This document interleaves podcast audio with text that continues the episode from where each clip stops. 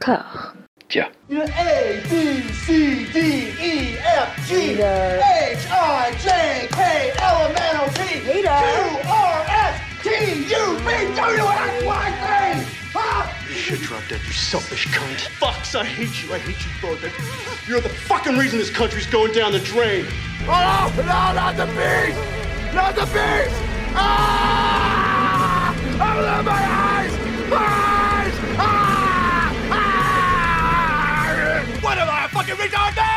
A fucking retard? Oh! I know what this is! You're trying to stop me because of the lazy little dick you need around! Well, feed the fucking friends, man! Fuck!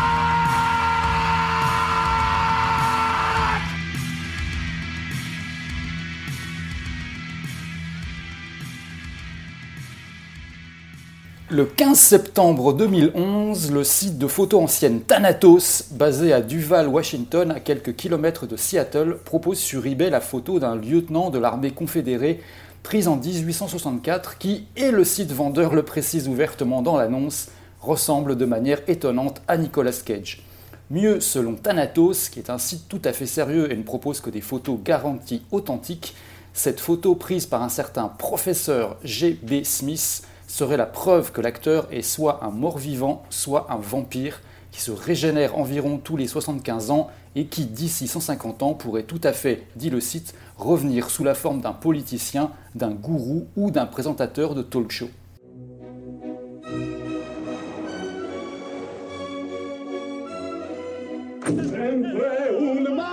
Jack Campbell thought he had everything. Merry Christmas. I'm giving everything I've got to this deal. You're a credit to capitalism, Jack. Then one day, his past caught up to him. Kate Reynolds. She was my girlfriend in college. I almost married her. But instead, you left her. I took the road less traveled. And fate What? Him? Me. gave him a glimpse What do you need, Jack? I got everything I need. Yeah? You just remember that you brought this on yourself. At what his life could have been. Kate? Come on, Dad, get up. It's Christmas. It's Christmas. Strong coffee. Where's my Ferrari? You got a Ferrari? Just tell me what's happening to me. This is a glimpse. A glimpse of what? This is not my beautiful house. This is very strange because this isn't my house. Ah. Vous le savez, ici, dans ce format discordien particulier, nous n'aimons rien tant que nous aliéner des chapelles cinéphiles de toutes obédiences, et d'ailleurs, nous allons nous faire de nouveaux amis dès le prochain film. Mais là, l'heure est venue de mélanger toutes nos sécrétions, de les porter à ébullition et de les déverser sur un authentique sac à merde. Alors je sais, vous allez vous dire que cette expression exprime un sentiment subjectif, mais pas du tout.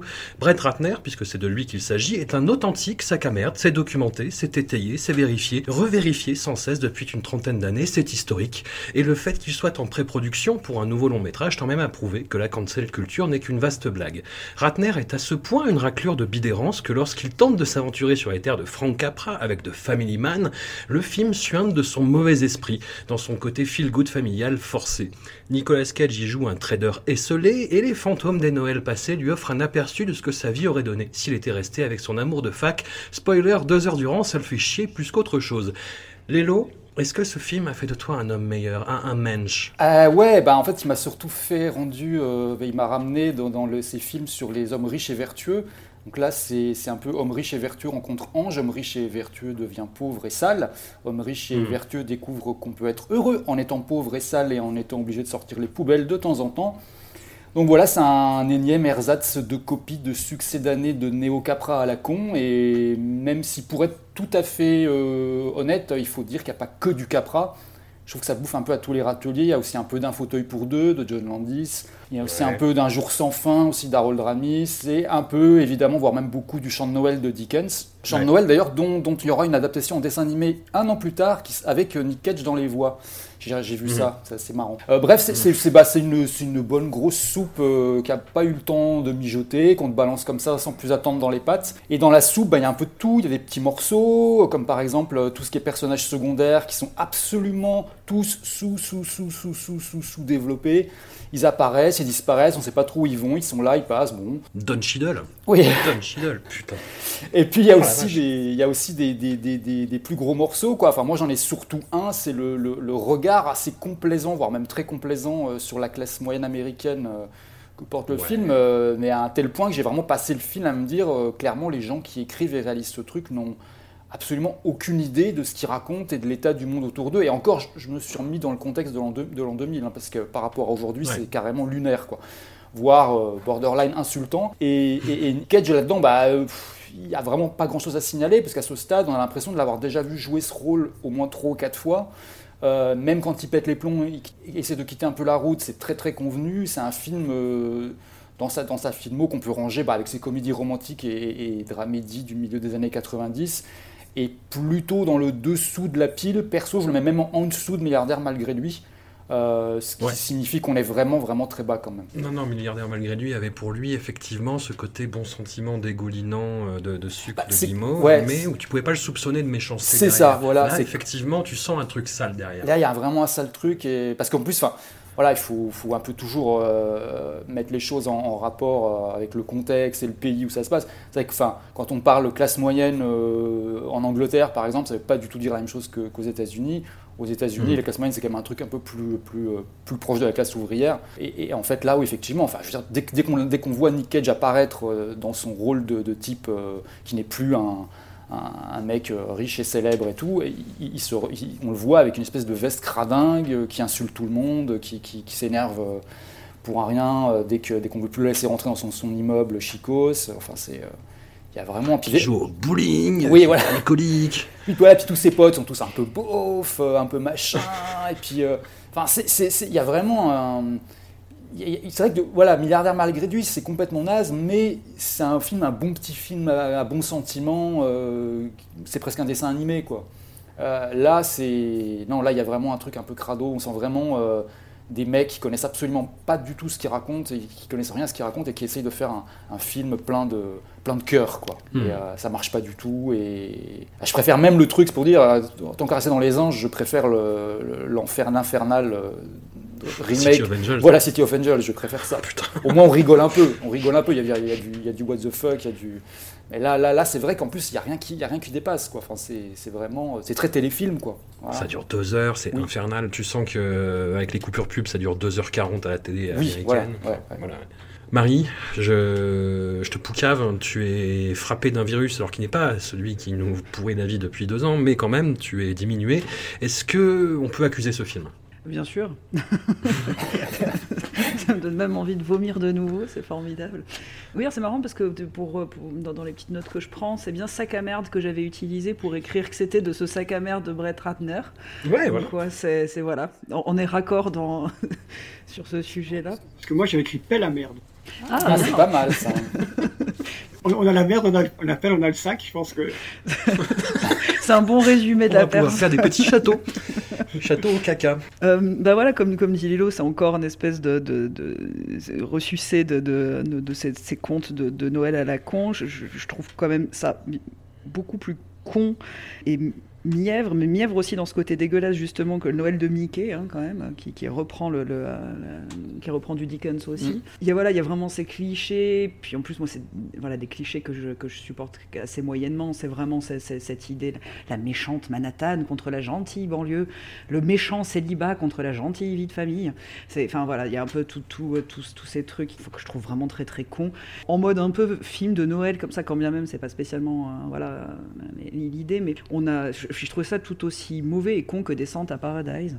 Ah oui. Ouais. Oui, c'est vrai. Euh, ça, ça m'a fait un peu. c'est- c'est- Il y, a- il y a ce petit côté rédemption aussi, hein, en plus, toujours. Bon, ça, les Américains, ils en sont très friands. hein, c'est- bien quand même le, le principe de la rédemption. C'est comme la confession, tu sais.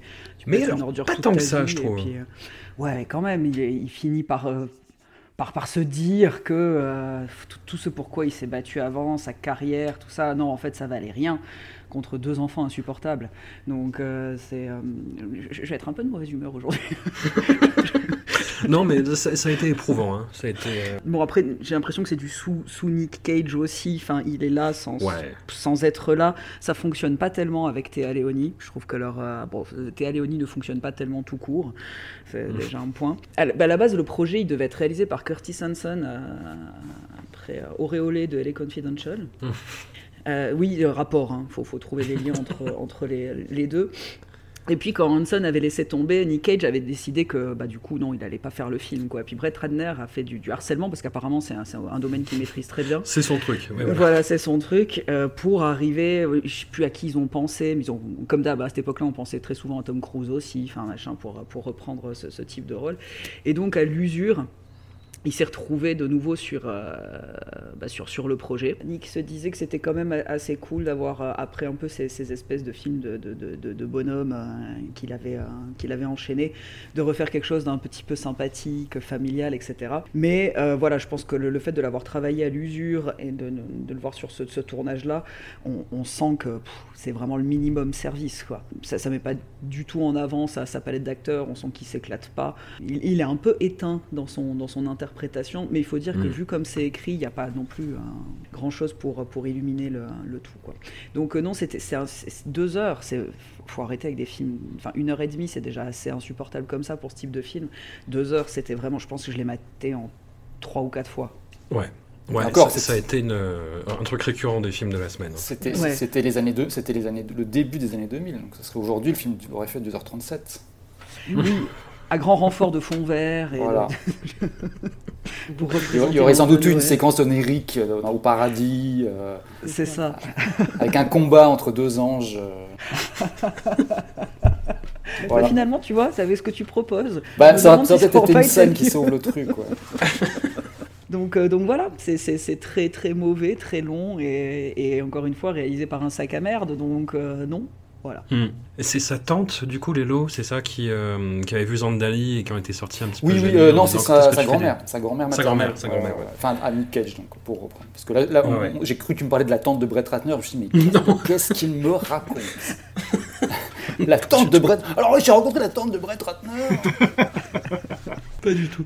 Donc oui, oui, c'était la, la grand-mère de la grand-mère maternelle de, de, Nick Cage qui avait vu Zandali et qui a dit non, Nick, essaie de faire des films pour moi et mes copines là, parce que. Est-ce qu'en voyant Family Man, elle dit non mais finalement fais ce que tu veux Ouais, peut-être, j'imagine, j'en sais rien. Reviens à Zandali, s'il te plaît. Oui. Tant qu'à faire, à choisir, reviens à Zandali. Quoi. Reviens à n'importe quoi. Voilà. Seb, l'appel, est-ce qu'elle est qu arrive à quelque chose? Euh, ben, Moi, j'ai, je me suis dit que c'était une bonne idée de regarder le film un lundi matin. J'ai passé une semaine de merde juste après. Ouais. Donc, je sais pas s'il y a un lien de cause à effet, je pense que oui. Qu'attendre d'un film réalisé par Brett Ratner déjà Rien. Ouais. Du coup, je, je, je n'attendais rien. J'étais quand même déçu, pour citer euh, Dewey. Mhm. Mm -hmm. Donc voilà. Euh, genre, moi, j'attendrais une chose marrante quand même, c'est la, la première apparition de Don Cheadle qui est complètement roue arrière. Il joue une espèce de, de, de thug de, de, de, la rue comme ça, qui débarque là-dedans, euh, qui, qui, surjoue euh, scandaleusement. C'est le, le, le, je pense que c'est la, la, scène où tu, tu, tu, souris un peu, tu dis ah puis après tu, après tu souffres pendant, pendant 1h45 derrière. Il y a aussi Nicolas qui chante un peu d'opéra, mais bon, c'est du déjà vu. Hein, là, ouais. dans, sa Ferrari, il chante un peu. Euh, bon, voilà. Et après, moi, ce que je dis toujours, c'est que quand, quand, ce qui est bien clinique, c'est que ben, quand il s'ennuie à l'écran, ça se voit. Et là, là, ça se voit qu'il s'ennuie, qu'il s'ennuie beaucoup. Tout le monde s'ennuie, enfin, j'ai l'impression là-dedans. C'est voilà, c'est une journée au travail pour tout le monde. On va, on va jouer, on va pas en faire plus qu'il faut. On va pas, on va pas mettre d'idée de mise en scène. Enfin, maintenant c'est pas Ratner, donc il n'y en a jamais eu. On va mettre une petite, une petite BO avec des chansons un peu bien dégoulinantes là, histoire de faire Noël. On va mixer euh, Dickens avec Capra, avec un téléfilm de M6, euh, et puis euh, on mélange tout, ça donne ça. Bon, j'étais quand même content de revoir, de revoir, de revoir Jérémy Piven, d'ailleurs, qui a un petit rôle là-dedans. Je me suis dit, tiens, ouais. bon. Qui est son meilleur pote avec qui il fait du bowling. Et je trouve qu'il n'y a pas du tout d'alchimie. Il n'y a, y a, y a rien, en fait. y a rien. Avec Théa Leoni, non. Par contre, avec Don Cheadle, il y a un truc. C'est peut-être parce que c'est les deux meilleurs acteurs du film, peut-être. C'est possible. Après, moi, Jérémy Piven, je l'aime bien, mais là, il arrive. Enfin, au, au, départ, je pensais que c'était un voisin, quoi, pas son meilleur pote. Il arrive comme ça.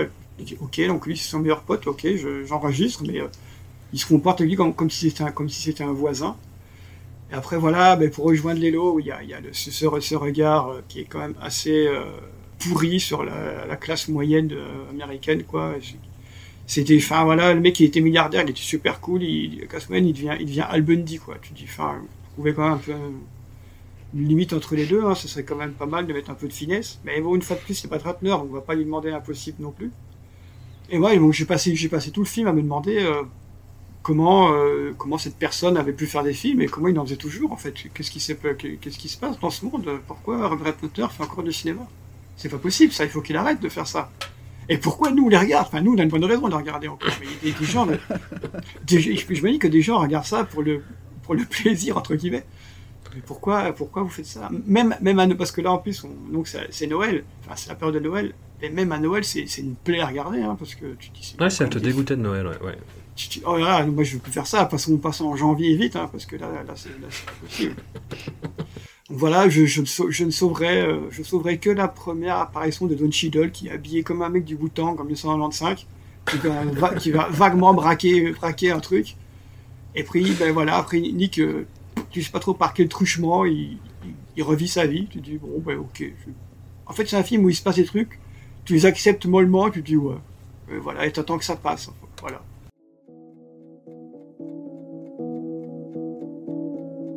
Would you like to tell me what's been bothering you? No, I don't like being outdoors. Tell me you've left the house in three days. Mm. One, two, three. Have you eaten anything in three days? Mm-hmm. Mm-hmm. Besides canned tuna? Mm-mm. Anything else? Dirt. Obviously, I have a lot of ticks. These distractions affected you workably? What would you do if you had to change careers? What, if I wasn't an antiques broker? If you weren't a criminal? I'm Agent Kellaway. This is Agent Cole. We're from the Federal Trade Commission. You've been the victim of fraud. Do you have any more of those L-47s? Oh, yeah, maybe in the car. Oh, wait a second. Oh, here we go. This is Dr. Klein. I just got off the phone with Angela, your daughter. She says she really wants to meet you. Remember me? All of a sudden, I have a daughter. Somebody in here! Hallelujah, you got a chick in here? It's a riot, huh? Little training bras hanging from the shower rods. That's no way for a young lady to behave, and uh, shame on you! Après cette mise en jambe sur ce résidu de capote trouée de Brett Ratner, l'heure est venue de s'attaquer à un vrai gros dossier du juteux, du polémique, à savoir Ridley Scott. L'homme qui a réussi l'exploit en 2021 de remonter en grâce puis de chuter de la même hauteur en même pas un mois. De Matchstick Men, alias Les Associés en français, appartient à cet imposant corpus de films oubliés de sa filmographie, comme Traqué, Lame de fond, Une grande année, Mensonge d'État, Seul sur Mars ou Tout l'argent du monde. Des trucs et des machins mal définis, mal dégrossis qui même sur le papier n'avait pas forcément l'air très intéressant.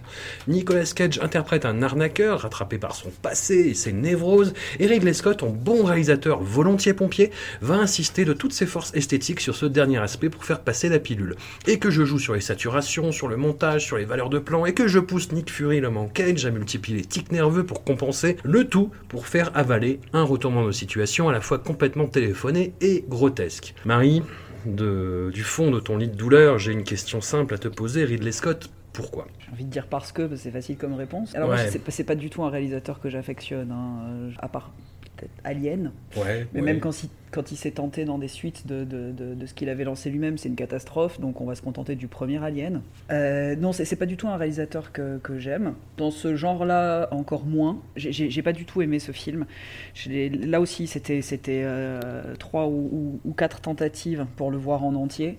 Ouais. Je, je- je commence à surblinder mes, mes recettes de cuisine. Là, je deviens une professionnelle de la cuisine à force de, euh, de préparer à manger devant les films de Nicolas Cage bien moisis. J'ai trouvé que c'était un film excessivement poussif. Alors bien évidemment, ça, laisse à, à Nicolas Cage la, possibilité de, jouer ce, personnage rempli de tics. Donc je, suppose qu'il a dû sauter sur l'occasion pour... euh, voilà, c'est un, peu, de la performance pour le coup, puis c'est quand même quelque chose qui le, pousse assez, lui, euh, dans, dans son travail d'acteur. Bah, c'est un scénar très classique qui, au final, va reposer sur un twist que je trouve vraiment, vraiment très moyen. Et je déteste en fait quand les films font ça. Quand tu fais reposer l'intégralité d'un propos sur un twist, c'est que c'est un manque cruel euh, d'imagination et que tu essayes vraiment de sauver les meubles à la fin. Quoi. Donc je, Puis c'est un je- twist qui déconstruit tout ce qui a été fait auparavant, en fait. C'est ça. Et, et, puis je trouve que, enfin voilà, ça, ça, montre en tout cas la vacuité de ce qu'il y a autour, quoi. Donc ça m'a assez agacé. Je, je, je, suis aussi euh, pas mal agacé par les, euh, bah, donc du coup son, son sidekick, c'est Sam Rockwell, mmh. et je suis assez agacé par euh, par cette utilisation assez récurrente de Sam Rockwell dans ses personnages un peu euh, extravagants, borderline, toujours, enfin en marge, comme ça, qui euh, j'ai l'impression qu'on lui a toujours écrit ce type de rôle, à part peut-être dans Moon, pour le coup, là, qui est vraiment un contre-emploi. Mais voilà, du coup, il n'y a, a, rien qui, qui, qui match pour moi. J'ai trouvé ça très agaçant, en fait, euh, de, de, manière générale. Agaçant, c'est un mot récurrent aujourd'hui, je me rends compte. Mm -hmm. Aussi. je vais essayer de merde, des, agaçant. Ouais. Des, des, synonymes, Marie, ouais, voilà. s'il te plaît. Voilà, comme tu disais très bien au niveau de la réalisation, les, les plans, c'est saturé, c'est. Non, c'est nul c'est vraiment nul. Et puis je pense que ça, ça pouvait tenir à, à, la limite que les gens aillent le voir parce qu'il y avait marqué Ridley Scott derrière. Et encore une fois, je trouve pas que ce soit non plus une valeur particulièrement fiable. Je pense qu'il y a des gens qui vont me détester. Hein.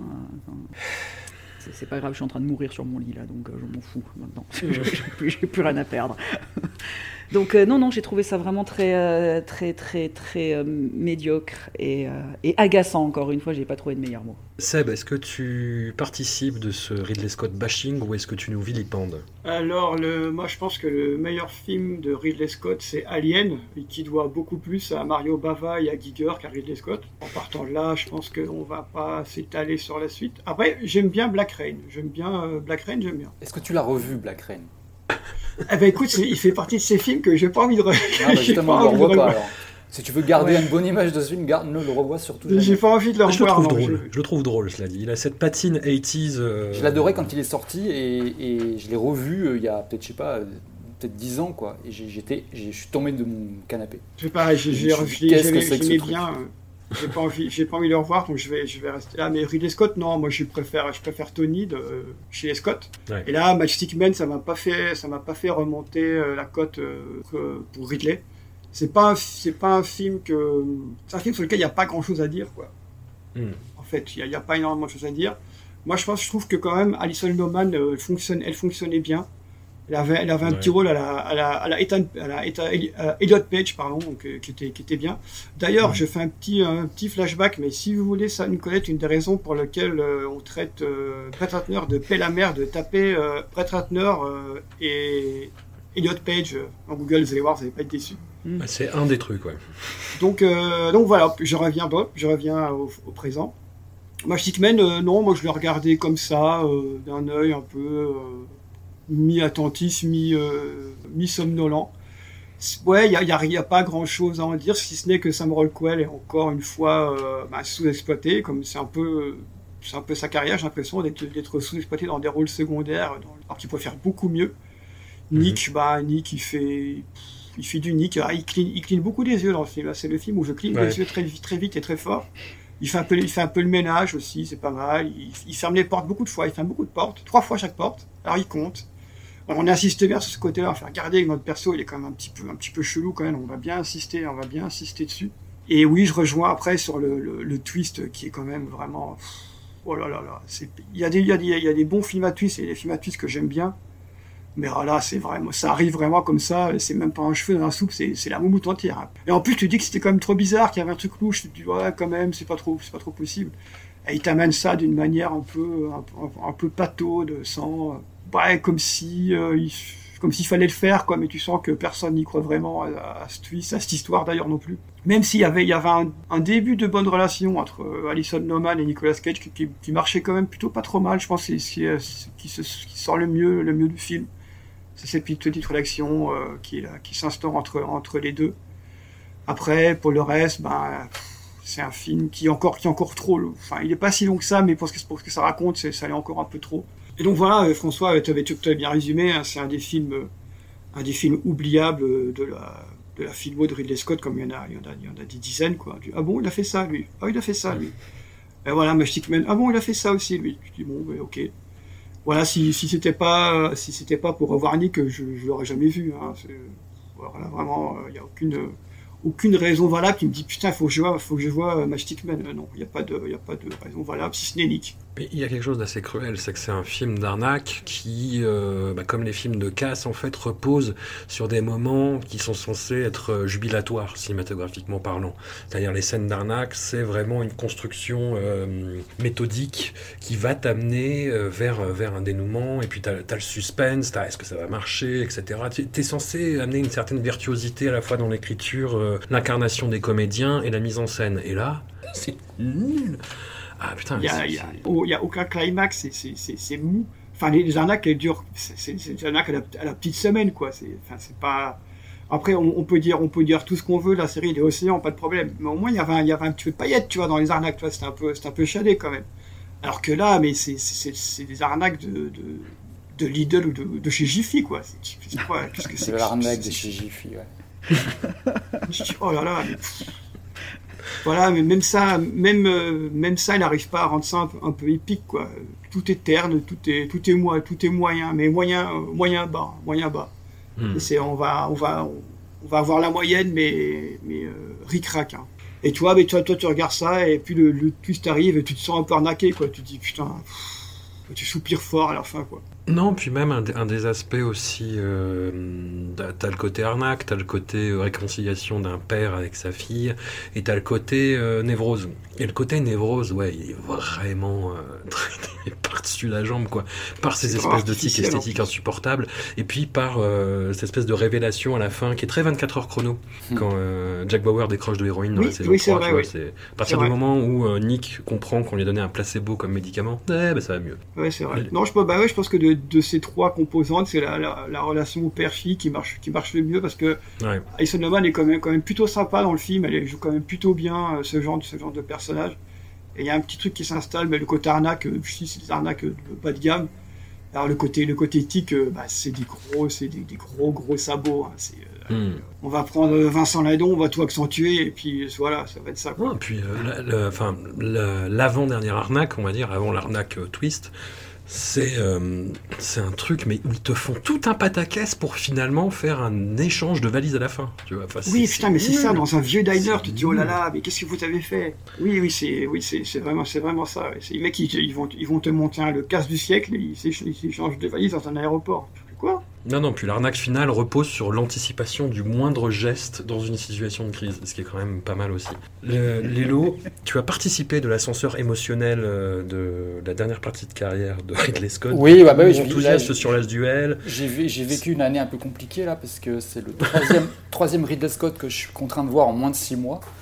Donc euh, je, souffre intensément depuis, depuis quoi. c'est pour le travail quoi. J'ai dû voir le dernier duel qui étonnamment est pas si mal, voire même plutôt bien.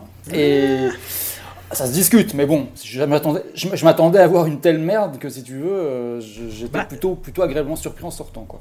Je trouve qu'il y a le même problème que ce, côté un peu euh, arnaque complètement naze.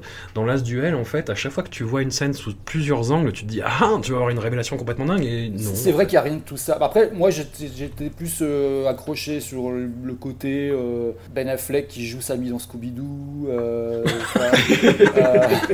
non, non, mais je veux dire, il y avait un truc qui fonctionnait. en fait, je trouve, je trouve surtout que le duel final est assez extrêmement bien foutu en fait. Enfin, en tout cas, est bien réalisé et puis assez intense. Et la fin est, enfin, en gros, je trouve que le côté un peu euh, euh, euh MeToo euh, au, Moyen Âge fonctionne bien sans être forcé, ce qui est quand même très rare dans un film actuel, quoi. Mm. Ça, je sais pas. En tout cas, voilà. mais je m'attendais, une fois de plus, je m'attendais vraiment à une telle daube que ça joue aussi, quoi, le, contraste entre tes attentes. En revanche, House of Gucci, j'attendais absolument rien et, lui est vraiment, vraiment calamiteux. Mais je vous encourage quand même à aller le voir euh, ivre si possible, en vous focalisant sur les accents italiens et surtout, surtout, surtout ceux d'Al Pacino et Jared Leto. Vraiment. et donc là, euh, là les, euh, bon, bah, Magic Man, les associés donc, en, VF, bah, c'est marrant parce que pour moi, c'est un, des deux films que me sortent systématiquement les gens qui savent que je m'intéresse un peu à Nick Cage, mais qui eux ah s'en foutent. mais qui eux s'en foutent complètement, ce qui est tout à fait normal. Euh, mais qui quand même essayent d'aborder la question euh, par sympathie, hyper maladroitement, euh, tu vois. Et souvent, ils me sortent Ah oui, j'adore Lord of War ou j'adore les associés. Et en fait, souvent, ils, ils les adorent pas, c'est juste qu'ils les ont vus et qu'ils les trouvent pas complètement nuls.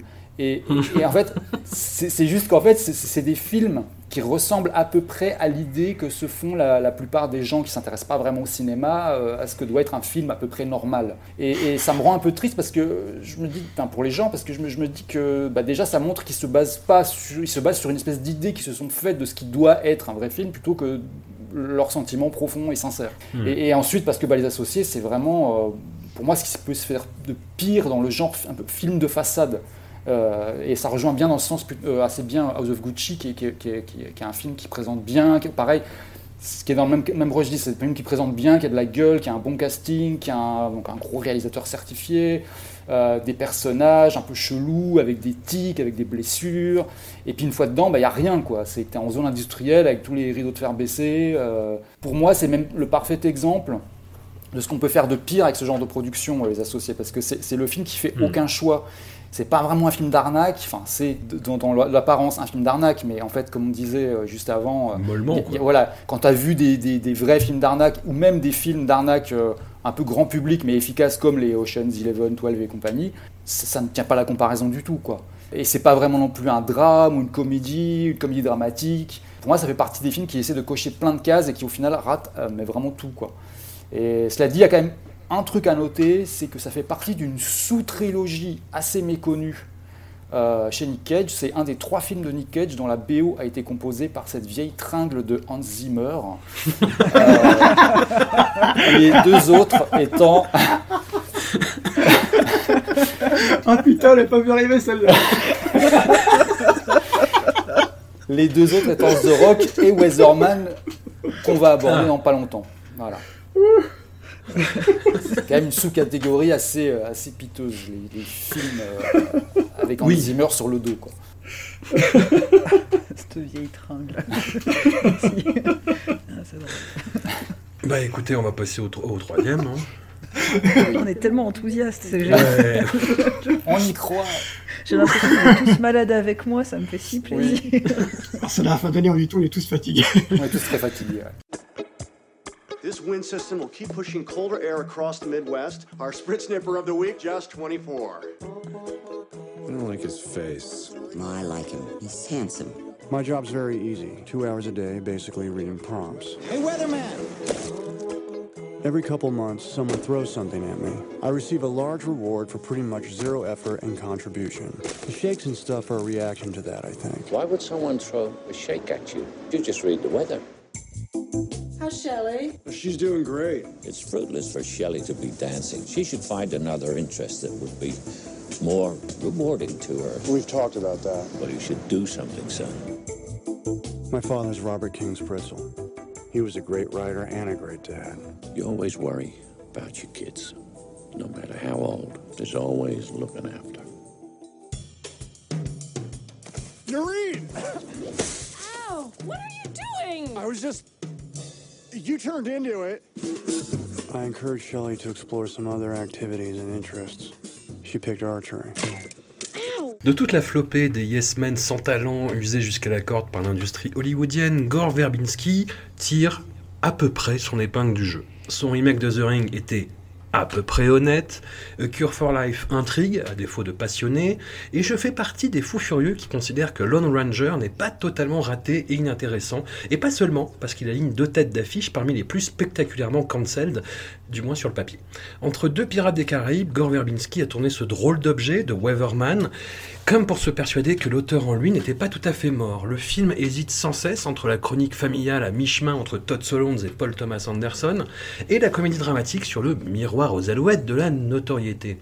Avec le passage du temps, The Weatherman frappe surtout par sa mollesse, son ton blasé déjà vu, et peine à faire ressentir quelque empathie que ce soit pour le manque de respect dont souffrent apparemment les présentateurs météo américains. Seb, après études comparatives, schéma PowerPoint, projection holographique sur des tombes d'anciens combattants, est-ce qu'on peut dire que Gore Verbinski est une sorte de Brett Ratner avec un semblant d'âme?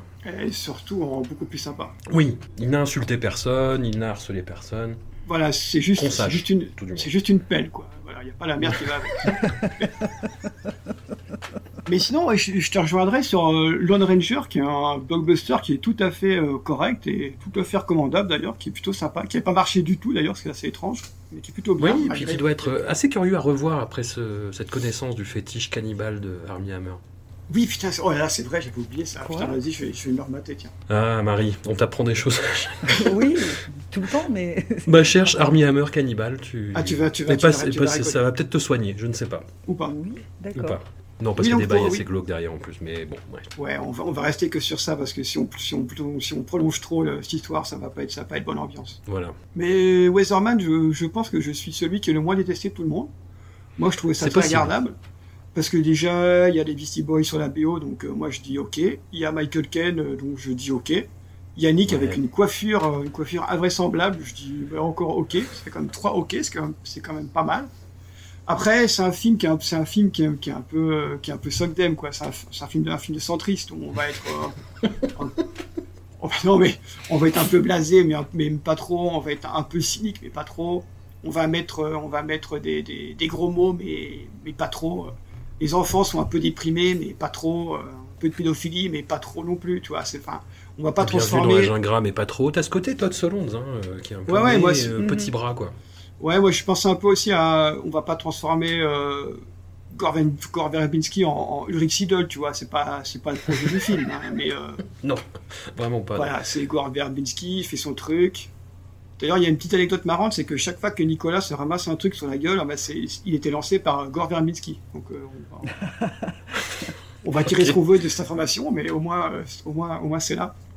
Puis donc, il y, a- il y a un gag récurrent, Nicolas se mange des, des burritos, des, des- des boissons, des tartes euh, sur, sur la tronche par des gens qui le détestent, parce qu'il s'appelle Spritz. Alors, je, je peux- je peux comprendre que les gens qui m'appellent Spritz, c'est un peu agaçant.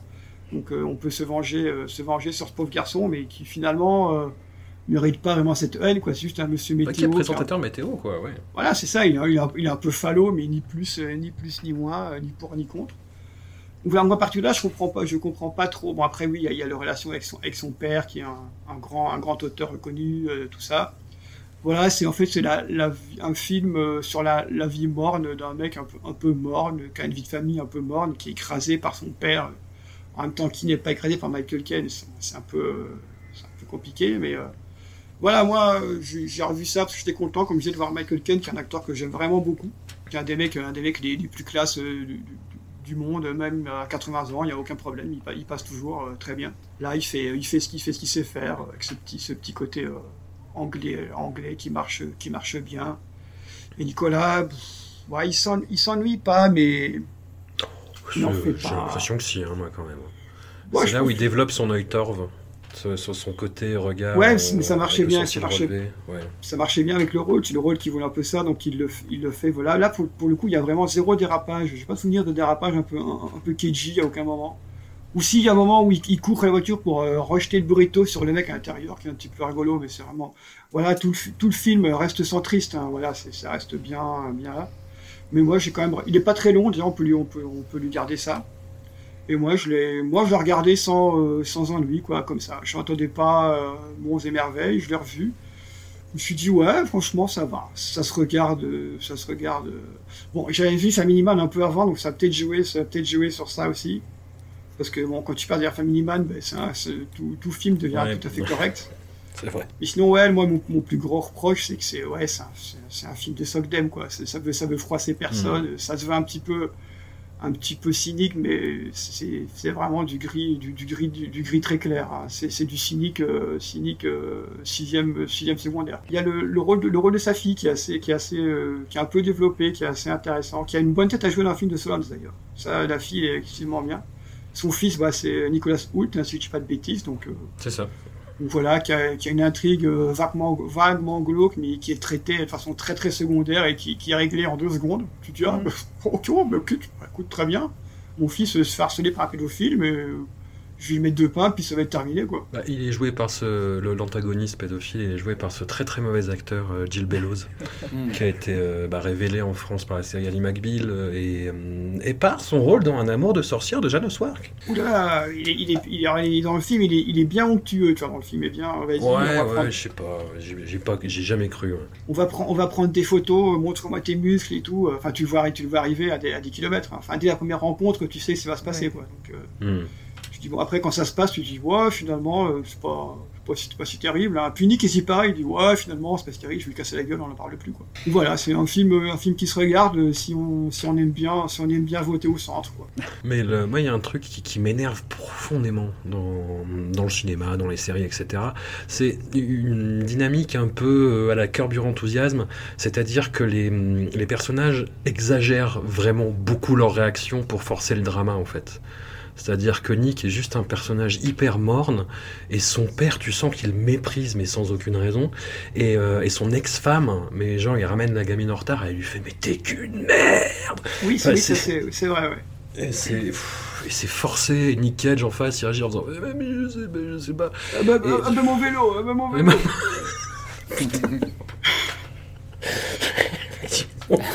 Alors, il limite pas Bourville, mais il y, a- il y a un peu de ça, putain, je suis Tu crevé. vois, ouais, ça me fait beaucoup, tu vois, c'est beaucoup c'est trop plus rire. Jean Lefebvre que Bourville, mais je suis moins bien Jean Lefebvre, alors.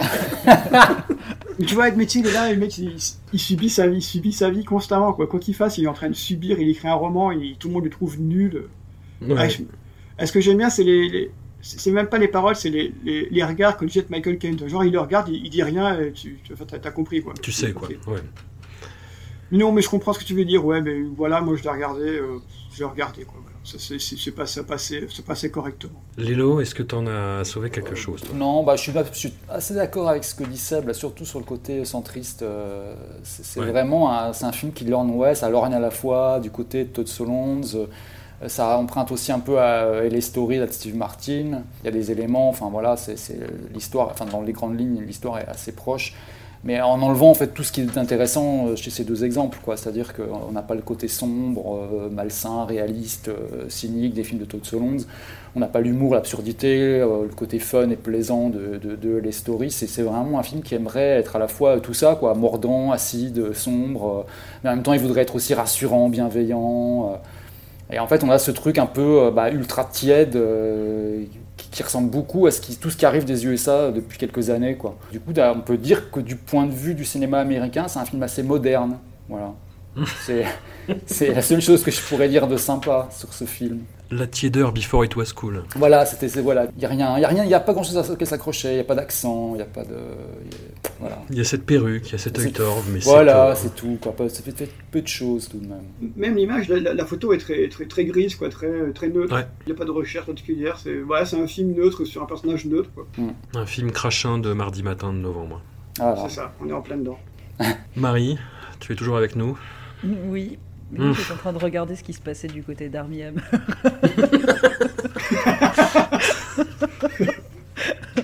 Pardon, on s'occupe comme on peut. Euh, oui, bah, en fait, je- bah, c'était très bien résumé euh, du côté de, euh, de Lélo et de Seb. hein. Ouais. Un peu ces, ces, ces- ces espèces de, de films qui veulent être un peu critiques acerbes.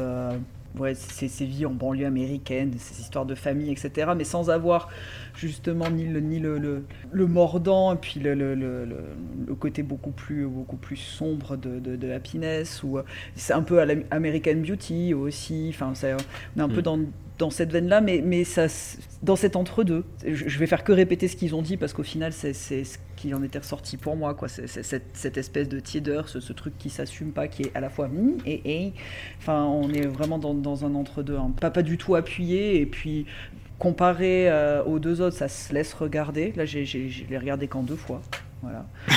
C'est déjà un très bon point sur la sélection précédente. Mais ri- rien de plus. Enfin, c'est, je pense, aussitôt regardé, aussitôt oublié. Ouais.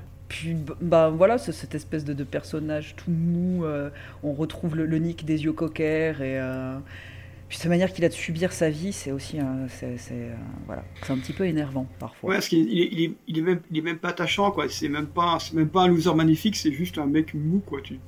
C'est ça. Il n'y a, y a rien qui ressort où tu te dis je me mets un peu à sa place. Surtout que oui, c'est vrai que cette espèce de, de- de- de- d'ultra bashing sur les présentateurs météo, enfin, je savais pas que ça existait, quoi. C'est que bon, après aux États-Unis, il y a, peut-être une autre manière de voir. euh, c'est sûr que je sais pas si Laurent Romeshko s'était tapé des, des tartes aux pommes euh, McDo à l'époque, mais enfin, c'est. Sébastien voilà. Follin, on le voit plus. Hein. C'est à cause de ça. c'est depuis l'arrivée du McDo à côté.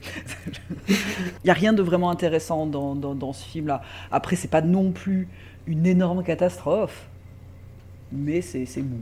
Est-ce qu'on n'a pas l'émergence d'un Nicolas Cage qui va prendre beaucoup d'importance, à savoir ben, un Nicolas Cage passif en fait, qui laisse les événements lui passer dessus et hum, qui n'exprime pas grand-chose en, en retour quoi. Je sais pas, j'ai l'impression qu'en même temps, c'est des, films à chaque fois qui, qui, euh, qui ont euh, assez d'importance pour, euh, pour lui, dans lesquels il a envie de, s'investir aussi, tout en donnant l'impression de, de, de, faire le minimum service pour, euh, pour payer les, les impôts, quoi. Enfin, du coup, je pense qu'après, derrière, enfin, moi je me mets un peu à sa place avec Michael Caine pour le coup, euh, pouvoir jouer avec ou avoir cette relation, enfin ce, ce- ce rôle-là par rapport à, enfin, en jouant son fils, ça, ça Ouais. pouvait être intéressant, etc. Mais c'est vrai qu'il est là c'est sur, bah, sur les, euh, les trois de, de- de cette semaine, on est quand même sur, euh, on sent pas que c'est euh, que c'est la super éclate pour lui en termes d'interprétation. À part, peut-être, dans le dernier film.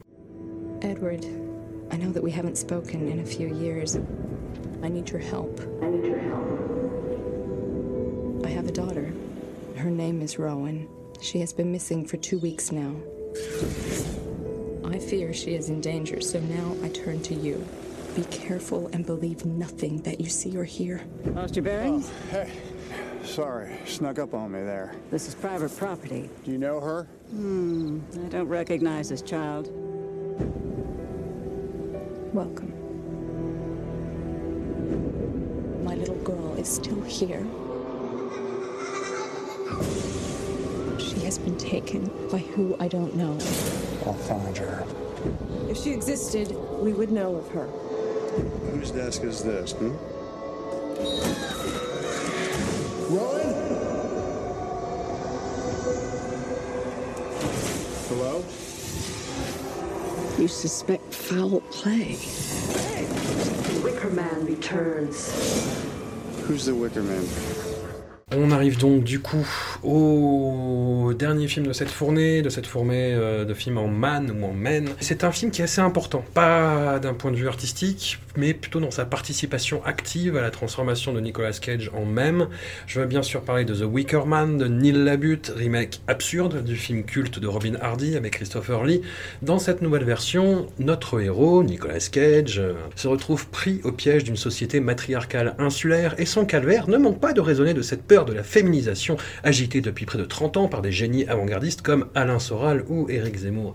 Le film n'est qu'une languide descente dans la folie paranoïaque à coup de visions débiles ou d'impasses scénaristiques fumeuses et Nicolas Cage se prête à la mascarade avec un entrain graduel et assez désarmant. Il faut le voir coller des nions et des high kicks à des femmes beaucoup plus petites que lui ou hurler tout le dernier acte pour le croire. Lélo, à la revoyure, très honnêtement, très honnêtement, et ça indique un petit peu mon point de vue quand je te repose la question comme ça, le film est-il néanmoins à la hauteur de sa réputation? Ouais, alors il faut un peu savoir un peu derrière, c'est-à-dire que dans la, comme tu disais, dans, dans- dans- la chronologie ou la filmographie de Nick Cage, c'est un film assez intéressant parce que il débarque au moment où Nick Cage commence à être vraiment complètement euh, réécrit par Internet, euh, à devenir un mème, et où en fait lui, il va quand même tenter pendant une petite période de reprendre le contrôle là-dessus. C'est-à-dire qu'on a Mhm. déjà parlé dans les émissions précédentes, mais bon, Nick Cage, c'est quelqu'un qui a très tôt voulu avoir la main sur son image, sur le mythe qui se construisait autour de lui. Hein, on l'a vu notamment quand euh, il a voulu, euh, il, a, il a laissé fuiter volontairement ce- sur le tournage de Birdie cette fausse information comme quoi il s'était fait volontairement arracher deux dents sans anesthésie. Pour... D'ailleurs, c'est marrant parce que j'ai revu l'info passer en mode que sais-je euh, sur Twitter cette semaine. C'est-à-dire que la- l'info continue à circuler malgré tout. Quoi. Une info fausse du coup. ouais. Oui, voilà, l'info fausse, voilà. Et puis, euh, bah, plus tard, euh, voilà, il a, il, a, il a quand même beaucoup fait pour construire cette image de zinzin d'Hollywood, en multipliant les excentricités. Et puis par la suite, voilà, il va connaître plein de revirements qu'on a vu également. Et puis, euh, le moment où, en fait, euh, bon, Internet commence à vraiment à refaçonner toute son image euh, et, donc le transforme en même. Et, donc, lui, il va avoir une petite période entre, la, fin des années 2000, début des années 2010, où il va essayer de, reprendre la main sur cette image qui lui a échappé et de dire en gros, ok les gars, je comprends la blague, et vous savez quoi, je vais m'amuser, l'utiliser à mon avantage. Et, c'est là qu'on va, on va le voir se pointer en public avec des t-shirts qui reprennent ses propres mèmes internet dessus, ou se prêter volontairement à, des photos, des événements un peu ridicules. Et dans Wickerman, à la base, en fait, il y avait, y avait une petite envie de surfer un peu là-dessus, euh, enfin, du moins, ça, ça, se rejoignait en termes de chronologie. Parce que dans le projet, à l'origine, il y avait un côté un peu. Il y avait une volonté, en tout cas, d'aller vers quelque chose d'un peu absurde qui était voulu par Neil Labute et que Nick Cage voulait, euh, voulait travailler également. Parce que d'ailleurs, à la base, il voulait jouer son personnage avec une grosse moustache de biker et un costume un peu ridicule avec des motifs à carreaux. Ce qui lui aurait donné une apparence finalement assez proche de celle de Jared Leto dans House of Gucci. C'est à noter quand même. On a failli passer à côté, on a quand même passé à côté de ça. On ne se pense pas qu'il serait allé jusqu'à dire des euh, Are you Gucci Mais voilà. Ah non, mais il faut le voir ce film, c'est hallucinant. Quand, il, fait, quand, il fait, quand il fait papa, papa, c'est génial. C'est le moment qu'il faut, faut, voir. C'est parce qu'il avait sniffé trop d'arabiata. Ouais, oui, parce qu'il a, il a, il a ah, dit oui. que, génial. Enfin, génial, non, c'est nul, hein. enfin, je dis aux gens, hein, c'est pas du tout. Parce qu'il y a des gens qui, qui, ont trouvé sa performance absolument fantastique. Hein. Pour moi, ça, ça, tient du cirque Bouglione, hein, ce qu'il a fait, donc c'est pas. pas c'est vraiment ouais, le clown Auguste, quoi. Oh là là, je suis tombé enfin, Tu vois, c'est vraiment. Le cirque Bouglione Voilà. Et donc voilà, pour revenir à, Wickerman, en, fait, donc la, production a évidemment complètement euh, mis tout ça par terre, hein, toutes ces envies d'aller vers un truc un peu, un peu absurde, un peu, un peu bizarre, et pour faire revenir le film à quelque chose de, plus sérieux et en imposant bah, des modifs et dans le scénario et dans le montage. Ce qu'en fait, en voyant Wickerman, vraiment ça apparaît assez. Enfin, c'est toujours le, truc que, que, je me dis en le revoyant, et là encore plus aujourd'hui, c'est que on dirait vraiment un, épisode de Seinfeld, enfin je dis Seinfeld parce que voilà on a fait des émissions dessus, mais que hein, j'aurais pu citer un truc, un truc comique en tout cas, dont on aura enlevé tous les rires qu'on aurait montés pour le rendre le moins drôle possible. Ce qui fait que ça lui donne un cachet vraiment assez particulier et quand même bah, un peu bizarre à faire, c'est compliqué à cerner quand même. Perso, c'est un film que j'aime assez, même s'il est vraiment abominable. Euh, parce qu'il y, a dans tout le film tout un truc un peu autre, il y a une espèce de vernis un peu dégueulasse et assez je, dirais, assez agréablement déplaisant. Et, et, surtout, parce qu'il y, y, a tous ces petits restes d'absurdité dans le film qui n'ont pas pu être complètement atténués et qui qui, déboule là-dedans, mais c'est incroyable. Enfin, genre, la scène où Nickel habillé en ours et colle un pain à une gamine de 8 ans, euh, c'est fantastique. Je veux dire, pendant 5 minutes, quand il fait du high kick sur l'idée Sobievski, quoi. La oui, voilà. Sobievski, en plus, qui n'a plus de carrière et qui se fait tataner. De toute façon, je, pars du principe qu'un film où on frappe un enfant, c'est toujours une bonne chose. Donc voilà, là, c'est. Mais alors, je, je, on est d'accord. Moi, il y a un truc dont j'arrive pas à me remettre, dont je me rappelais plus, en fait, mais il a une vision suite à un traumatisme euh, original après un accident de bagnole où il voit une fillette, grosso modo, qui se fait renverser par un train. Mais sauf que, en fait, cette vision arrive dans des endroits incongrus. C'est-à-dire, il est sur un bateau, il voit la fillette, oui, c'est ça. un train qui arrive sur le bateau. mais, qu'est-ce qui se passe Qu'est-ce que c'est que ce truc ah non, Ce qui est génial, c'est qu'en fait, bon, les gens, bah, le, le, truc a beaucoup circulé, c'est le, le, Not the Bees, qui en plus n'est pas dans la, le montage cinéma du, film, il faut voir la version Director's Cut. Euh, car il existe, il existe, il existe effectivement une version Director's Cut. Euh, et, mais, même, moi je trouve qu'une des scènes qui est la plus ridicule, c'est la scène d'ouverture, quoi. Enfin, le, où on voit Nick Cage en flic qui, qui, qui, euh, qui, va vivre son traumatisme initial euh, dans une espèce de séquence qui, a une espèce de, de Mad Max cheap, parce qu'il est vraiment habillé comme, comme, comme dans le premier Mad Max, quoi. Tout en, flic tout en cuir. Euh, et il y a vraiment un côté. Euh, tout, tout, ce qu'il y a dans les, premiers mêmes Nick Cage, il y, a, dans, dans cette scène. C'est pour ça que j'ai jamais compris qu'elle ait jamais été autant plus, plus utilisée. Quoi. Il hurle comme un débile, enfin, il, essaie de rentrer dans la bagnole qui prend feu, il y a la, petite gamine qui pleure, euh, encore, une, encore, une, encore une enfant qui meurt dans les flammes, c'est terrible. Quoi. enfin voilà, c'est. je sais pas, c'est ce film. Après, moi je trouve que c'est tout ça, justement, tout, tout ce merdier-là qui rend le film assez particulier et attachant. Euh, même si c'est vraiment très mauvais, ouais. Euh, bah, malgré tout ça, bah, je, préfère 100 fois le revoir que de revoir euh, Midsommar, par exemple, au hasard. moi, je déteste Midsommar. Et, ou, ou, même, même le Wicker Man d'origine, que je trouve assez surestimé, en fait. Euh, c'est un classique, censé être un classique. Moi, je trouve quand même que c'est un peu, hein, ça traîne un peu la patte, quoi. Et je dis ça alors que j'aime vraiment beaucoup tout ce qui est folk horror et tout ça, quoi. Mais, mais le Wickerman, j'ai toujours trouvé que c'était un film, voilà, qui était devenu un classique, euh, bah, pour plein de raisons, parce qu'aussi il y, a y a une esthétique et puis il y a un peu tout ce qui va avec, mais mais euh, mais, euh, Mais qui est un peu chiant quand même. et voilà, c'est un peu un film, c'est un peu, c'est un peu. Non, bande de philistins. Ah non, non, non. vachement bien le film original. Ah ouais, Team, team, euh, team Lelo sur ce coup-là, j'avoue. Oh. Et, et tu trouves pas que la première partie du film euh, est, est quand même euh, tourne un peu en rond, quoi? Enfin, que ça, ça s'énerve vraiment dans Ah non, la mais c'est, il y, a- il y a des gros problèmes de rythme, ça prend beaucoup, beaucoup, beaucoup de temps à décoller. Euh, on, Ouais. on se demande vraiment beaucoup, enfin pendant très longtemps, on se dit mais, euh, enfin mec repart rentre chez toi. Enfin je veux dire, euh, son enquête elle patine, mais un truc de malade mental.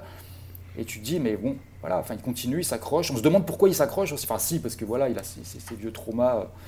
Mais, mais ah, c'est, oui, c'est, assez terrible. On dirait un peu un week-end pourri, tu vois, où, euh, on t'a envoyé genre couvrir un festival de films serbo-croates en je ne sais quelle ville et, et en fait t'es tout seul, t'es le seul journaliste, il n'y a personne d'autre et t'es là, t'attends qu'il se passe un truc.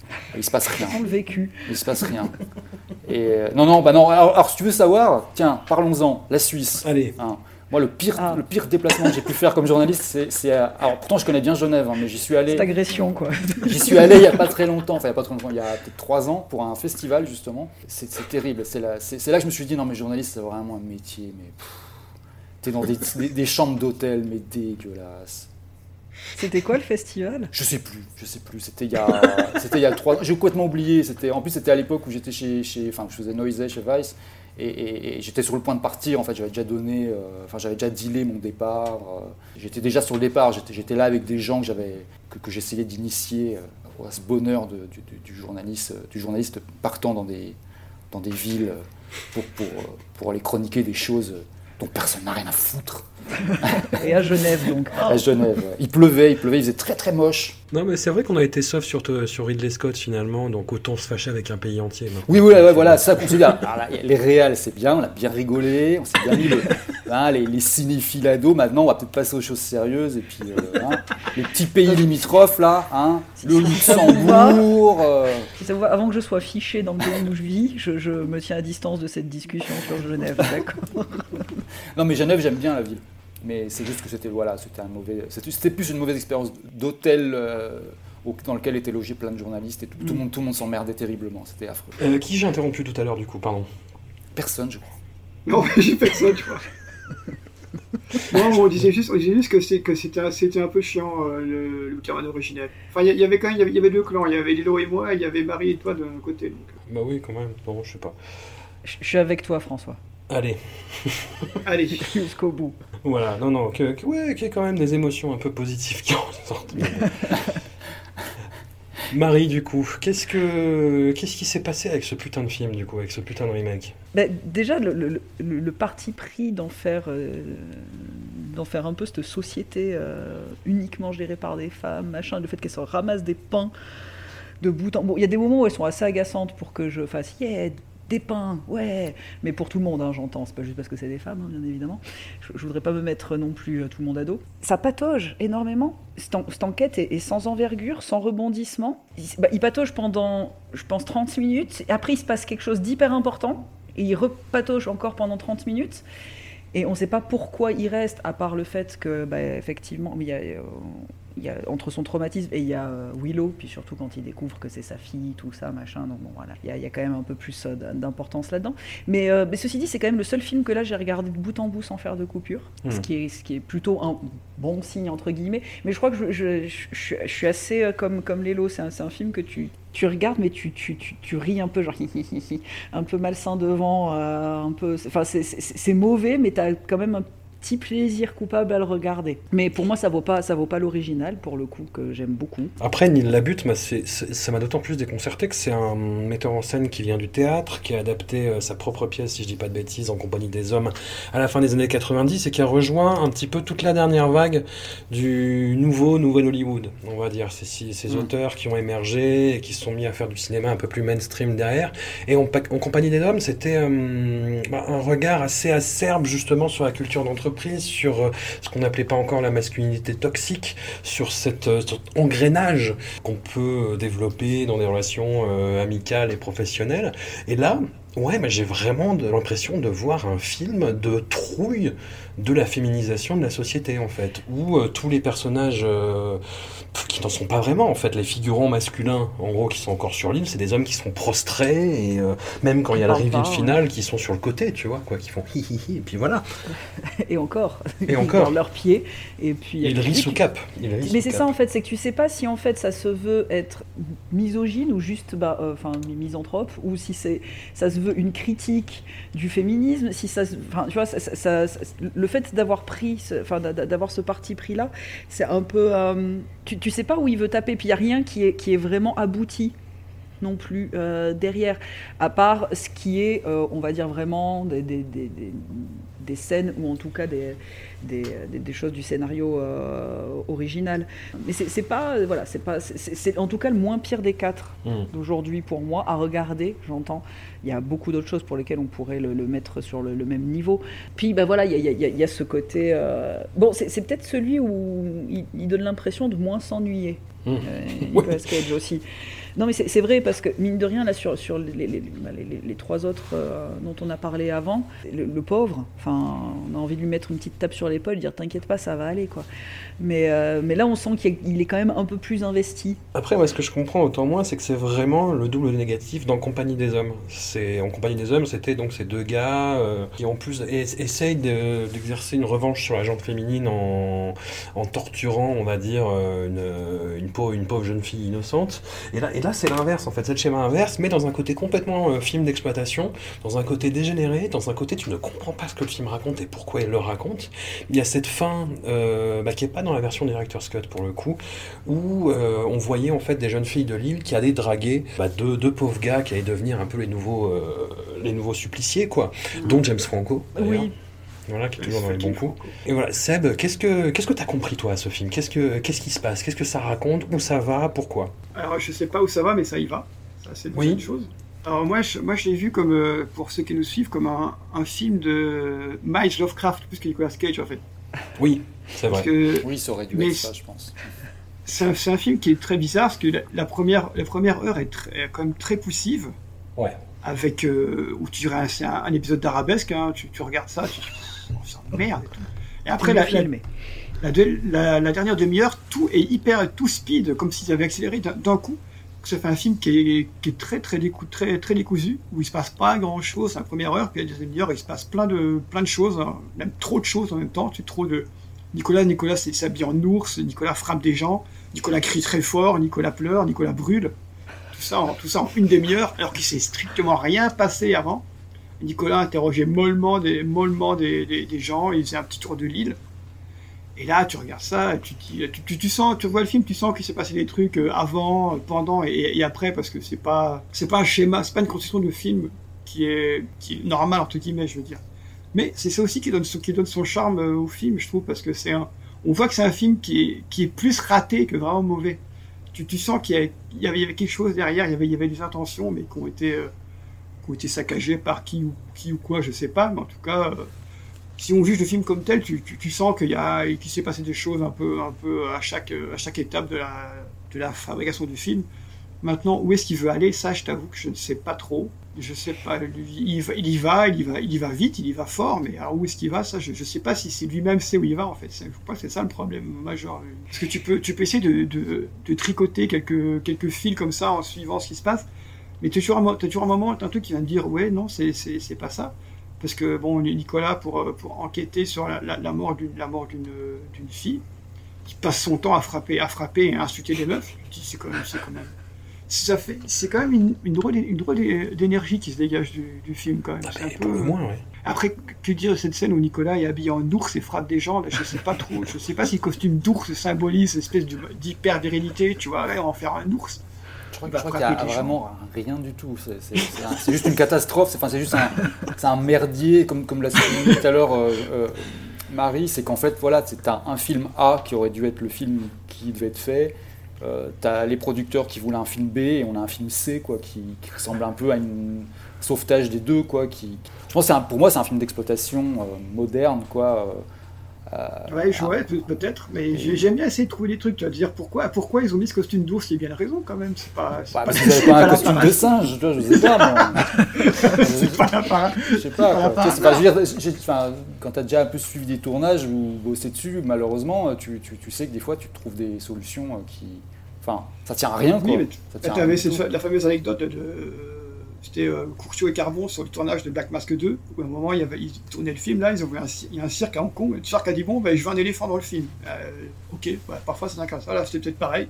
Bah, souvenez-vous, euh, souvenez-vous le, le, le, le crash dans Las Vegas de, des ailes Oui. de l'enfer. Hein, ça, ça vient de là, ça vient d'une, d'un- d'une- d'une tour qui était censée être démolie. euh, et qu'on s'est dit, ah, on va en profiter. C'est dommage d'ailleurs, parce que on- comme, on, comme on l'avait dit, euh, on a raté c'est le final avec l'avion qui s'écrase sur la Maison Blanche quand même.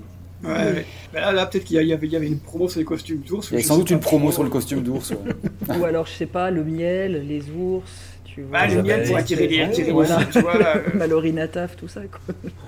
Les, les abeilles, ça, c'est ça. Fatigué. oui.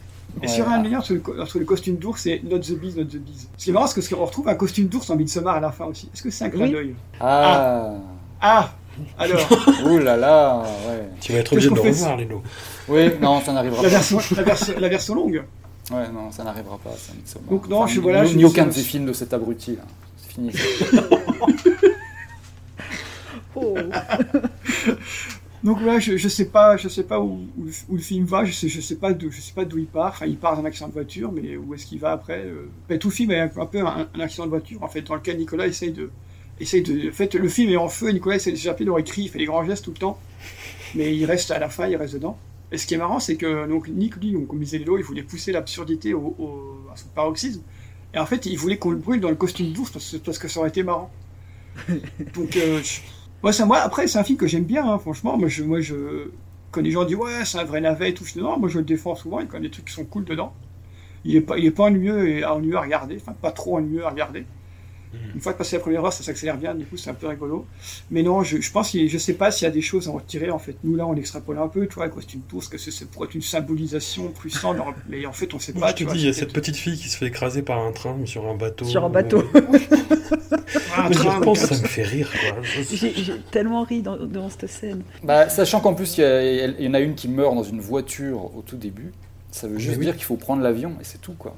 C'est-à-dire que c'est juste un, un- Ouais, message là-dessus. après- ça ça ouais, vous rappelle juste prend- que l'avion, C'est un film qui anticipe la haine de Greta Thunberg, en fait. Voilà, non, mais si, si on prend l'avion, il s'écrase sur, euh, à Las Vegas, du coup, on est foutu. Ah mais là c'est sur un autre film. Je pense que là Neil Lab- Neil Labute voulait vraiment, voulait vraiment nous dire que l'avion ça reste quand même le moyen de, de- la méthode de déplacement la, la plus sûre malgré tout. Et voilà. Ou Donc en la gros peut-être que Neil Labute a, a fait vraiment une espèce de, de pamphlet euh, anti, Oui, parce qu'en euh, plus- enfin, en plus, un, c'est un vrai parce pamphlet que- climato-sceptique. Et donc En euh, plus, euh, va- t'as raison parce les- prend euh, Nicolas prend, prend l'avion pour venir sur l'île et il arrive à bon port. Tu sais, c'est Eh le mec ouais, qui fait voilà, le truc qui voilà. le conduit là. Putain, je pense qu'on tient un truc. Ouais, C'est ouais. sponsorisé par des compagnies aériennes. Ah, et- ouais, voilà, sans doute, il y a- il y, a un truc. Je pense qu'il faut, creuser. En fait, c'est un grand film sur les transports finalement. On n'est pas compris ça. Ouais, voilà. Ou alors un vrai film de facho euh, qui, qui, qui, qui en a rien à branler de l'écologie et qui veut tout cramer, quoi. Enfin, c'est peut-être un film sponsorisé c'est par Total. Il y a peut-être Total qui, qui, qui fait des financements occultes derrière. Bah, regarde voir. cette île, cette île toute sympa. Bah forcément, tu vois, à un moment donné, paf, la nature, les femmes deviennent folles, paf, on sacrifie des hommes. Ah, ça, eh, en fait. eh, eh, tu vois qu'il y a un truc là. Il y a vraiment un Ce qui aurait été, cool, c'est qu'à la fin, il, à la fin, il s'échappe avec un gros SUV. Ça, c'est là, ça, là, ça aurait été raccord. En roulant sur des enfants. Ouais. et à la fin, le, le SUV, il y a des ailes, et comme dans la fin de Fantomas, là, et il vole. Il revient à l'avion. Là, on, a, là, on tient une, une- Pour moi, cette, cette interprétation-là me, me plaît beaucoup plus. Je pense que c'est une bonne exégèse euh, du, du truc. Il y a quelque Ouais. chose en, quelque chose en, En plus, elle est, elle est collective, j'aime bien. Chacun Ouais, a apporté ça. sa pierre. Tous les grands films sont, soumis à l'interprétation du spectateur, de toute manière. À 2001, c'est Je pareil. crois que là, euh, si on fait un, un- comment dire, un- une frise, un spectre, on met cette chronique-là, cette exégèse-là à un bout et on met Jean-Baptiste Toré à l'autre bout. Voilà. On a- on a, euh, et là, y a la cinéphilie en feu. C'est vraiment, on a fait le truc le plus euh, opposé, ce qui est assez génial. Et en plus, en plus, on fait un épisode qui s'appelle Man. Putain, c'est pas beau Ouais, ça. Oh. Oh, mon dieu, Oh, la symbolique. Je pense que, je pense que, je pense que tout est là, tout, tout est là en fait, tout est là. On est le- super malgré nous, en fait, c'est ça. Ouais, ouais. Totalement. Les grands, les, grands, les grands films euh, entraînent les, les grandes analyses. hein. C'est Ouais, c'est ça, c'est sûr. sûr. Alors là, on a tout donné. pense que c'est le plus grand, c'est le, c'est le, le, le 2001 de la, de la folk horror, c'est Wickerman de l'île de la Butte. Ça, voilà, on pourra, le, on pourra le, le balancer comme ça, tel quel, devant une salle, salle comble, sans, sans, sans rire du tout, quoi. Ah, mais très Froidement. Hyper sérieux et convaincu par Ouais, nos propos. convaincu, quoi. ouais, ouais. Si, si possible, dans une salle où il y aurait eu un Michael Mann qui, qui a été diffusé juste avant, dans une soirée euh, qui s'appellerait Salut les Man. on passe Hit, on passe Wickerman derrière. Voilà. Mon dieu. Alors les man, on est venu voir des films de bonhomme.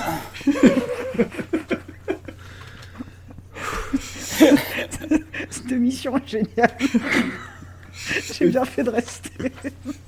Pour répondre à ta question, François, je, je ah ne oui, sais merde, pas. oui. Je sais Ah pas. oui, d'accord.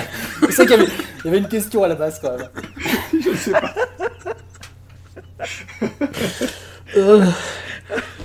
Mon dieu. Je pense qu'on peut, on peut- on peut, on peut écrire un ouvrage collectif sur, euh, sur euh, The, Wickerman. Il faut le faire, ça. Ouais. How to get burned? How to get burned? How to get burned? How to get burned? I don't know! Bah, en parlant d'écrire des ouvrages, on a parmi nous un auteur, Lelo Jimmy Battista. Tu as écrit un ouvrage qui, selon les sites, s'appelle Nicolas Cage, l'homme au masque de feu, mais en vrai s'appelle Nicolas Cage envers et contre tout, aux éditions Capricci, qui reprend quelques-unes des anecdotes que tu as eu euh, le bonheur de partager avec nous euh, en entame de, tous les épisodes précédents, mais ce n'est pas que ça. Ce n'est pas que ça, c'est un compagnon en fait de ce podcast qui se livre à une exégèse euh, complètement perdue d'avance, mais, on y va, on y, on y va dans ce mur, on y fonce. On y fonce en avion, en train et en, et en bicyclette s'il le faut. En bateau.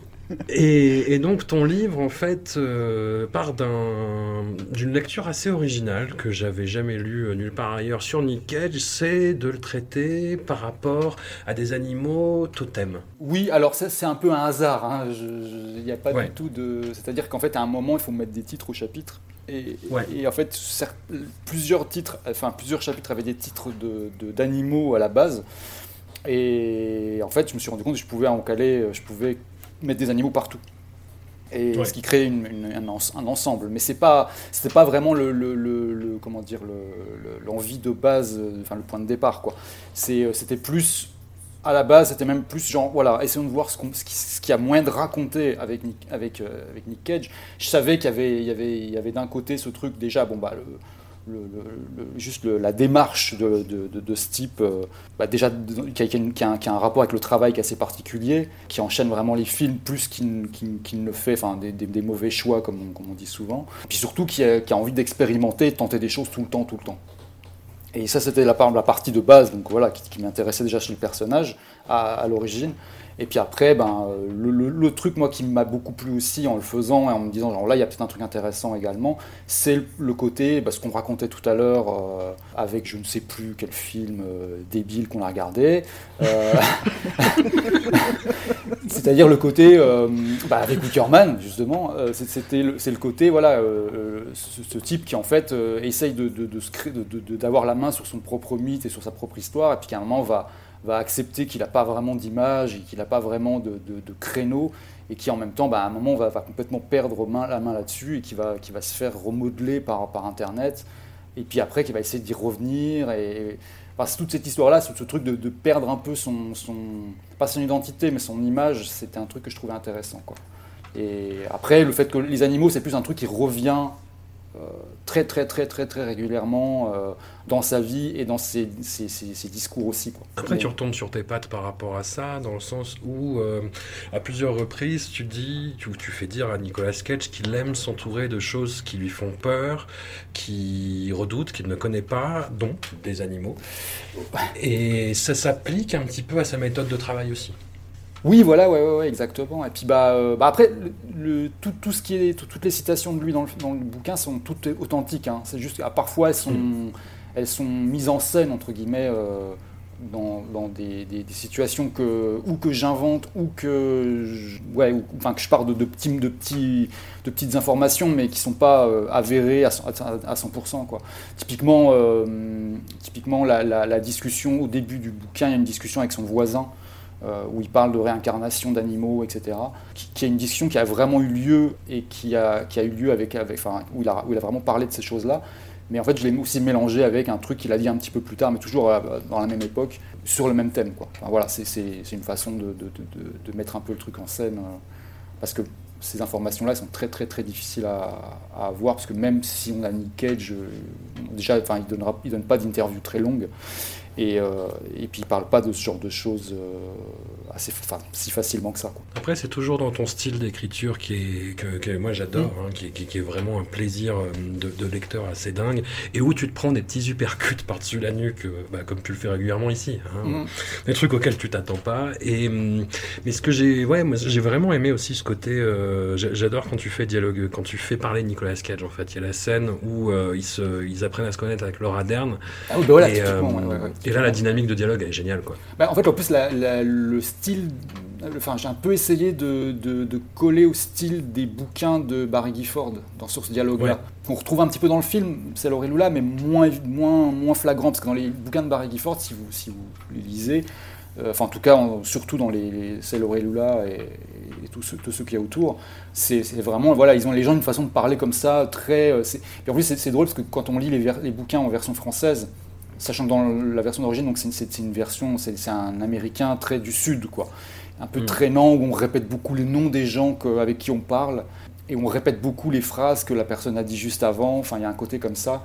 Et traduit en français, ça donne vraiment un truc assez particulier, quoi. Et du coup, oui, il y avait, il y avait un côté de faire un, un, de faire un petit clin d'œil pour vraiment les quatre personnes qui, qui, qui vont, qui vont s'en rendre compte. Mais c'était le but aussi du, du bouquin, c'est-à-dire que je, je l'aurais pas fait, si, enfin, j'aurais pas fait un bouquin euh, analytique de 500 pages, quoi. Euh, mm. L'idée, c'était de faire vraiment un truc qui. C'est pour ça que ça collait bien dans, cette, dans la collection Stories, où j'avais déjà fait un, un, bouquin sur Robert Mitchum euh, il y a plusieurs années. C'était ce côté voilà, où tu es un peu en crossover entre euh, le portrait, le roman, euh, la bio, un peu la critique aussi, mais très très rapidement. Il n'y a, pas, a pas vraiment d'analyse, mais s'il y en a une en fait au final quand même. Y a pas, pas, pas un, un, bouquin analytique comme on en fait dans le cinéma sur, euh, par exemple, Michael Mann. Au hasard. Au hasard. Marie, Seb, vous avez lu le, le livre En étant pourtant à l'étranger, je l'ai reçu en premier. Merci encore Lélo pour, pour l'envoi. Ça, ça, a été un compagnon de route en me rendant, euh, là je vais faire un petit peu de pub, euh, au festival Mutoscope à Lyon. J'ai vraiment beaucoup aimé, ben, ton, ton, style d'écriture euh, me, me, va très bien en tout cas, j'ai trouvé que c'était très agréable à lire. Ce qui, ce qui, était très drôle, et puis il me semble que Seb a fait, a, a fait la même chose aussi de son côté, c'est que moi je l'ai lu en t'entendant, en fait, raconter les ah, histoires oui, oui, un peu comme... Complètement, voilà. complètement ouais. Au, euh, comme au début de, de chaque émission. Puis euh, le, le, rythme, le, le chapitrage. Alors, c'est un livre que j'ai bah, pas lu d'une traite, mais euh, que, tu, mets de côté, puis tu replonges pour deux, trois chapitres, que j'ai trouvé très, très agréable. J'ai trouvé très touchant aussi ce qui ressort de Nicolas Cage dedans parce que bah, c'est vrai que voilà, on, en parle avec euh, bon, de, de, des fois de la, gentille moquerie euh, on peut parler de, ses performances, etc. Mais, euh, mais, c'est vrai qu'il y, a le fond humain qui, qui en fait quand même euh, quelqu'un d'assez chouette à, suivre. Et mmh. ça, tu développes très bien aussi, sans être dans, dans quelque chose de surcomplaisant. Sur, ah, bon, non, surtout pas, ouais, quoi. Ouais, ouais, voilà, donc il y, y, a quelque chose que j'ai trouvé justement bah, très, très humain dans la manière de le présenter et très humain dans ce qui, dans ce qui ressort de, de Nicolas Cage. J'ai appris plein de nouvelles choses, ce qui va me permettre d'introduire les émissions à ta place maintenant. Voilà, à partir de maintenant, voilà. pour, pour, paraître quand même un peu plus calé, ce sera pas non, mal. Non, non mais, mais voilà, j'ai eu beaucoup de plaisir euh, à, cette, à cette lecture et ça va faire partie de, de, de cadeaux de, de Noël à quelques personnes. Cool. Seb, est-ce que tu avais quelque chose à rajouter? Ben, euh, Moi, je rajouterais que c'est vraiment un, c'est la, la, définition du, du, livre, du livre de poche que tu mets dans ta poche. Tu prends le métro, ben, tu lis un chapitre, tu lis deux chapitres, tu le remets en poche, tu vas faire ton truc. Tu reviens, tu reprends le métro, tu lis un chapitre, tu lis deux chapitres, tu arrives chez toi. Et tu as passé un super voyage parce que le bouquin, euh, le style d'écriture est vraiment cool. Comme ça, c'est un, un mi-chemin entre, entre, entre, entre plein de choses. Ça se lit, ça se lit très bien. Et les gens qui euh, écoutent le podcast régulièrement, bah, ça, va, ça, va, ça va leur faire un, un audiobook, quoi, parce qu'ils vont, ils vont entendre Lélo euh, le- leur lire, leur, ra- leur raconter. On- en plus, on en avait parlé avec François au tout début où on avait l'idée de faire le, le podcast, etc. C'était que les deux se marchent pas vraiment sur le pied non plus. Enfin, il y a des, forcément, il y a des choses euh, qui, qui reviennent dans les deux, mais il y a- il y, a plein, plein de choses qu'on a dans le podcast, forcément, parce qu'il est beaucoup plus long aussi. Et puis des choses dans le bouquin qui sont qu'on n'a pas du tout abordé dans le podcast pour le coup. Ah oui, tout à fait. Non, les, au début. les ouais. deux choses sont très, sont très différentes.